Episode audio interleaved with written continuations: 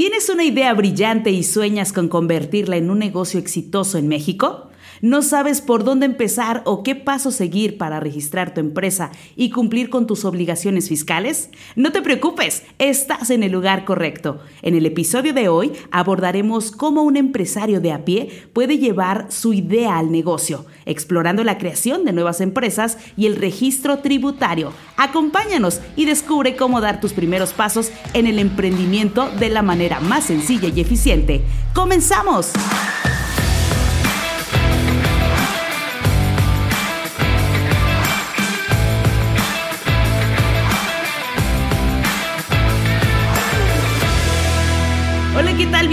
Empresarios de a pie, el podcast donde conversaremos sobre el arduo camino de los negocios y lo que lleva al emprendedor a tener que saber de temas legales, fiscales, marketing, recursos humanos, producto, ventas, procesos, entre muchos otros temas. Así que vamos a aprender todo sobre la marcha. Yo soy Paola García y me acompaña Julio Zavala. Juntos estaremos compartiendo nuestras experiencias y conocimiento para ayudarles a ustedes en su camino hacia el éxito. Bienvenido Julio. Hola Paula, hola a todos. Soy Julio Zavala y estamos muy emocionados por este primer episodio. Hoy vamos a hablar sobre un tema fundamental para quienes están pensando en crear su propia empresa en México. Cómo llevar una idea de negocio a la realidad y cómo hacer para obtener tu Tax ID o como lo conocemos en México, tu RFC. Vaya que es un tema bastante interesante y dentro de este contenido hay algo pues que tenemos que partir sobre una idea principal, cómo podemos identificar y validar una buena idea para un negocio. Yo, por ejemplo, puedo pensar a lo mejor que quiero abrir pues una pastelería, pero ¿cómo puedo identificar si es una buena idea o no? Tenemos que partir de que hay un problema o necesidad a cubrir y, y nuestra idea cubre ese problema o necesidad. Además, el segundo punto sería que hay suficiente gente dispuesta a pagar por ello y por lo tanto tenemos demanda. Y el tercer punto sería, ¿qué recursos necesito para poder ejecutar esa idea? Y aquí no estamos hablando únicamente de recursos monetarios, que desde luego son muy importantes, sino también hablamos de habilidades, incluso si voy a necesitar ayuda adicional, si requiero utensilios, maquinaria, espacio físico, o incluso cuestionarnos si nosotros mismos contamos con la experiencia requerida para poder llevar a cabo esa idea si contamos con los contactos requeridos como, como proveedores, asesores, colegas, incluso contactos con inversionistas.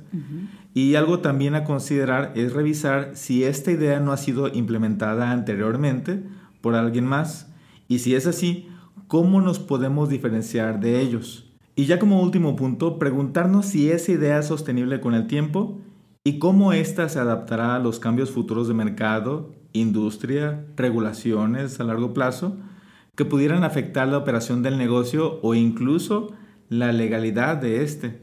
Por ejemplo, imaginémonos que tenemos la idea de poner una maderería en marcha y nuestra cadena, nuestra cadena de suministro es directa y de terceros que también nos van a proveer de madera. Pero después de, no sé, un par de años de estar operando, existe una normativa que te impide vender si no contamos con un debido plan sostenible de reforestación. ¿Qué pasaría? Obviamente nuestra operación se vería afectada. Wow. ¿Hay algunos métodos eh, o algunas, algunos modelos que nos pueden ayudar a validar si nuestro negocio puede prosperar o no? Sí, mira, uno de ellos y que al menos a mí me gusta mucho aplicar es el modelo Lean Startup, que se centra en construir un producto o servicio en su concepto más mínimo y básico y elemental pero que aún así entrega valor al usuario final. Es comúnmente llamado MVP, Minimal Viable Product, y el objetivo es validar su aceptación en el mercado sin hacer grandes inversiones de tiempo y dinero. Además, el objetivo también es aprender rápidamente de los clientes y ajustar nuestro producto o servicio como resultado de esa interacción tan pronto como sea posible. Otro modelo es el Business Model Canvas, o comúnmente llamado modelo Canvas, que te permite visualizar de manera estructurada los componentes clave de un modelo de negocio, como los clientes, canales de distribución, los ingresos y los costos. Este modelo se utiliza para desarrollar y validar una idea de negocio antes de comenzar a trabajar en un plan de negocios completo. Wow, increíble. Y otro aspecto muy importante también, bueno, yo lo he escuchado mucho, que es el análisis FODA que es una herramienta de planificación estratégica que nos puede ayudar también a evaluar pues cuáles son nuestras fortalezas, nuestras debilidades, las oportunidades que podemos tener como negocio, pero también las amenazas ante la idea ya de comenzar un nuevo negocio, ¿no? Este análisis nos puede ayudar también a permitir o nos permite identificar las áreas en las que se debe o nos debemos de enfocar, ¿no? En lo que nosotros podamos necesitar mejorar en caso pues de comenzar un nuevo negocio. Sí, definitivamente. Bueno, y en cuestión del análisis de mercado, ¿nos puedes comentar algo? Ok, bueno, esta pregunta merecería todo un podcast completo, pero dando una respuesta rápida, tendríamos que considerar cinco aspectos. El primero es identificar a quién te vas a dirigir, a qué segmento de mercado quieres llegar y en este punto debemos definir características demográficas como la edad, género, ubicación, ingresos, necesidades y comportamientos de compra. E, el segundo punto sería determinar el tamaño de ese mercado y basado en el punto anterior, determinar el universo de clientes potenciales para poder hacer tus proyecciones financieras. Y como tercer paso sería revisar qué está haciendo la competencia, identificar a tus principales competidores, incluyendo los productos y servicios, precios, cómo lo distribuyen y qué reputación tienen ellos en el mercado. Y el cuarto punto sería eh, analizar las tendencias del mercado actuales y futuras y cómo eso cambia el comportamiento de compra de tu cliente. Por ejemplo, si la tecnología incide en la decisión de compra de tu cliente o qué información toma en cuenta para decidir su compra. Y ya como quinto punto, determinar el precio del producto o servicio basándonos en precio y valor. Analizar el precio y el valor de, tu producto o servicio eh, que, ofrece, que ofrece en comparación con la competencia y revisar si el cliente está percibiendo el valor que le estás entregando. Y si con todo lo anterior aún tienes dudas, podemos realizar encuestas o entrevistas a clientes potenciales que nos den claridad sobre la necesidad, los deseos y sus motivadores de compra. Claro, y hablando ya de esto, ya tengo mi idea, ya validé que pues este negocio va a fluir muy bien o me está yendo ya muy bien. ¿Cuándo es el momento determinado para dar ese salto, ese salto de inicio de la informalidad a la formalidad? Ok, bueno, esa es una, una pregunta muy interesante porque realmente no hay una respuesta correcta, pero comencemos definiendo qué es un negocio informal. En México nos referimos a un negocio informal a aquellos que no están registrados ante las autoridades fiscales y laborales y por lo tanto no cumplen con las regulaciones legales correspondientes.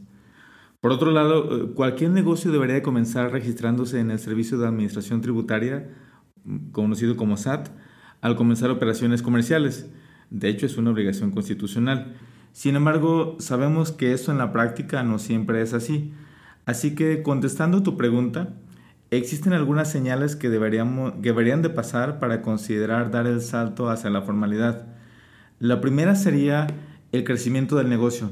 Si tu negocio ha estado creciendo constantemente y has alcanzado un punto en el que necesitas contratar empleados, invertir en equipo o ampliar tus operaciones, puede ser el momento adecuado para formalizarte. La segunda sería la demanda del mercado. Si hay una demanda creciente por tus productos o servicios y la informalidad de tu negocio está limitando tu capacidad para atender a más clientes, formalizarse puede permitir expandir tu negocio y satisfacer mejor la demanda del mercado. Otro punto a considerar es el acceso a financiamiento. Si necesitas financiamiento para expandir tu negocio y no puedes acceder a préstamos u otros tipos de financiamiento debido justo a la informalidad de tu negocio, la formalización puede ser necesaria para obtener los recursos necesarios. También aspectos de mayor, eh, mayor seguridad jurídica. Por ejemplo, si tu negocio opera de manera informal, existe el riesgo de enfrentar sanciones o multas por parte de las autoridades competentes. Y el hecho de formalizarte obtienes mayor seguridad jurídica y protección legal para tu negocio. La credibilidad de clientes y proveedores es importante también, pues al formalizarte de tu negocio, puedes aumentar la credibilidad y confianza de los clientes y proveedores, lo que puede ayudar a, mejorar la imagen de tu negocio y a atraer más clientes y oportunidades de negocio. Y ya por último, un detonador muy fácil de identificar es cuando tus clientes te comienzan a solicitar facturas. Si ya es frecuente y eso puede significar incluso perder ventas, entonces hay que considerar registrarse ante, la autoridad fiscal. Wow, qué, interesante. Y es que el miedo, entonces, Julio, es que el miedo es pues registrarse ante Hacienda, ¿no? Yo creo que la mayoría de los pequeños negocios o los emprendedores, este es el mayor temor que tienen, ¿no? Porque a lo mejor desconocen también, pues, cuáles son aquellas ventajas que tienen al estar constituidos legalmente. Pero bueno, platicando acerca ya de este tema, quiero que nos cuentes, pues, qué es el RFC y por qué es tan importante para las nuevas empresas en México. El RFC es el Registro Federal de Contribuyentes es lo que se conoce en otros países como el número de identificación fiscal o Tax ID. Es importante porque es el principal mecanismo de identificación para los contribuyentes, además de ser utilizado en operaciones y transacciones financieras y comerciales. De hecho, todos los contribuyentes en México deben registrarse en el RFC con una serie de requisitos que la misma autoridad señala. ¿Y cuáles serían esos requisitos, hablando de eso, para, para crear ya una empresa en México? ¿Cuáles pudieran ser? Los requisitos para registrarse como persona física es si eres mayor de edad, no hay mayor tema, pero si eres menor de edad también puedes hacerlo a través de alguien que te represente como tu tutor. Debes de contar con una clave única de registro de población, mejor conocida como CURP. Es necesario contar con credencial de votar para el caso de la gente mayor de edad un comprobante de domicilio y una cuenta de correo electrónico. Bueno, y siguiendo con más de este tema, ¿cuáles pudieran ser también los pasos para registrarte ante el SAT y obtener el RFC al crear una empresa? El trámite se inicia en línea y se termina presencial. Hay que solicitar una cita en la página de internet del SAT, citas.sat.gov.mx. Hay que presentarse el día de la cita y entregar la documentación solicitada que ya mencionamos al personal de atención del trámite. Te van a registrar datos biométricos, fotos, firma autógrafa y se va a digitalizar la información que, presentamos. Y ya al final del trámite se te va a entregar tu solicitud y acuse único de inscripción al Registro Federal de Contribuyentes. Y sería todo. Muy bien, oye, pues es, sencillo, ¿no? Aparentemente nosotros creíamos que era mucho más complicado, pero ya vemos que con ayuda de la tecnología, pues también podemos hacer nuestro registro en línea, al igual que de manera presencial. Y hablando de esto, yo ya me registré, ya mi empresa está constituida, pero aparte de los beneficios que son muchos y que ahorita también nos los vas a comentar, ¿cuáles son las obligaciones fiscales que tenemos como empresas una vez que ya se obtiene el RFC? De manera general son cinco. La primera es mantener actualizado el registro en el RFC.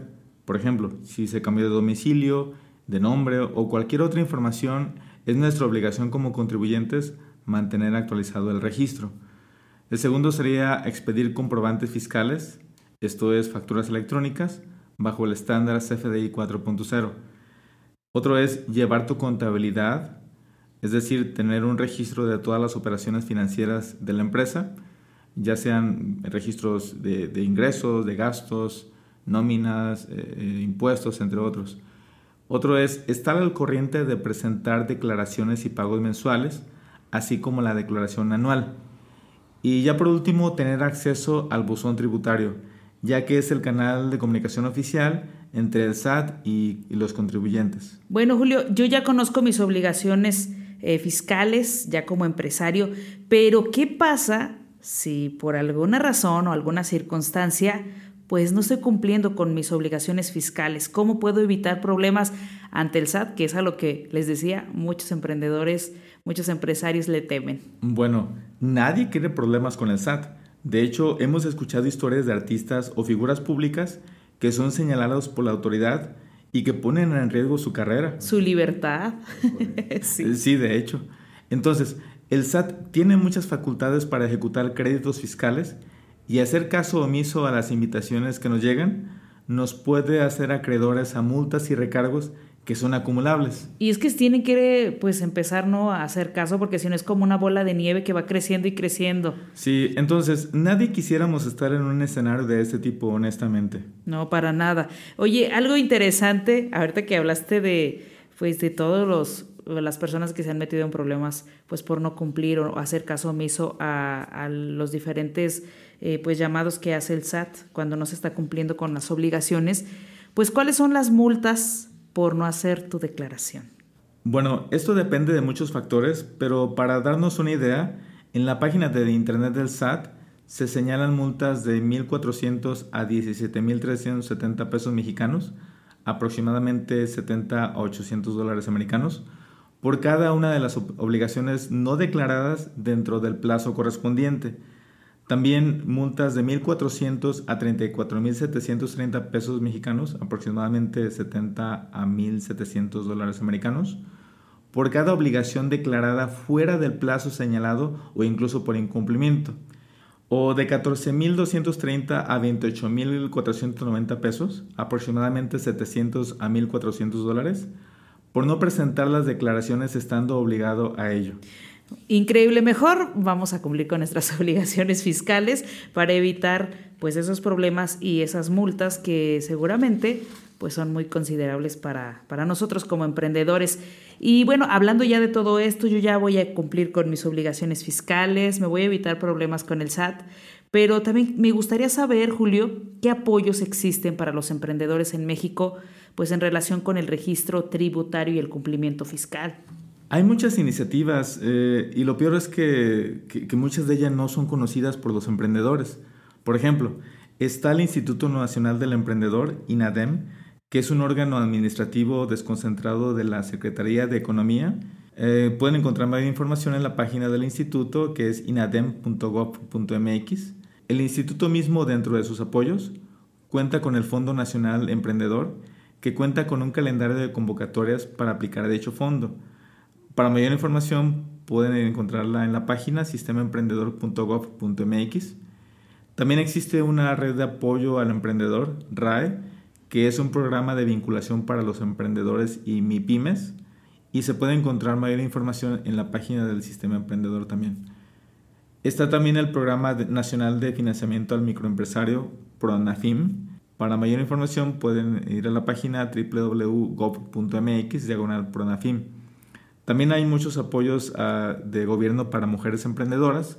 Está el Crédito Joven, el programa Jóvenes Construyendo el Futuro, y otros de la Secretaría de Economía como Centros México Emprende, Asesoría Financiera PYME y, bueno, realmente hay muchos apoyos. Muchos apoyos que, que, pueden ayudar a quienes ya tenemos la idea de un negocio y ya lo planteamos, entonces, pues qué mejor que haya ciertos apoyos para las personas que a lo mejor dicen no cuento con un capital suficiente para llevar a cabo mi negocio.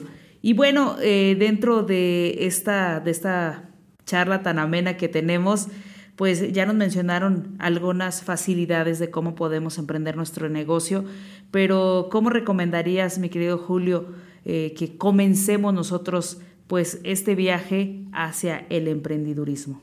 Lo principal es tener una idea validada, como ya lo vimos al principio de la charla, y recordar registrarnos con la autoridad fiscal, ya que es nuestra obligación como mexicanos contribuir al gasto público.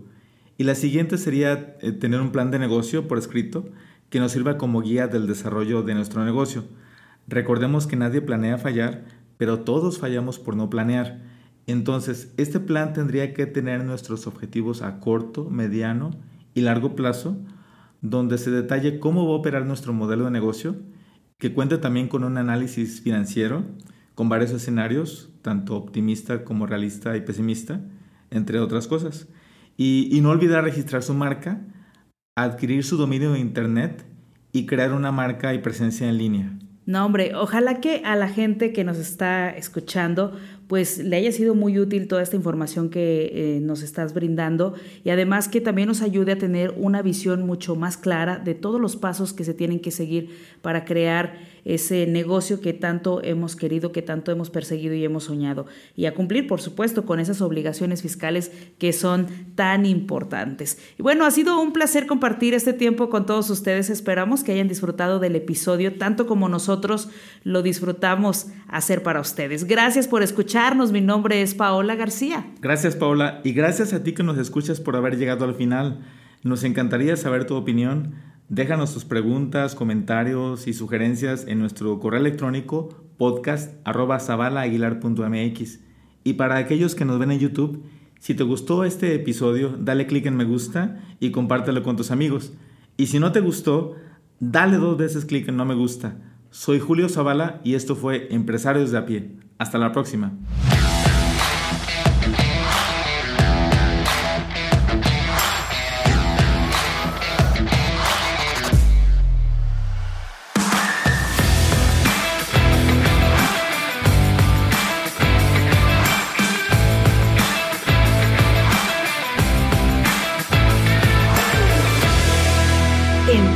De a pie, una producción de Zabala Aguilar.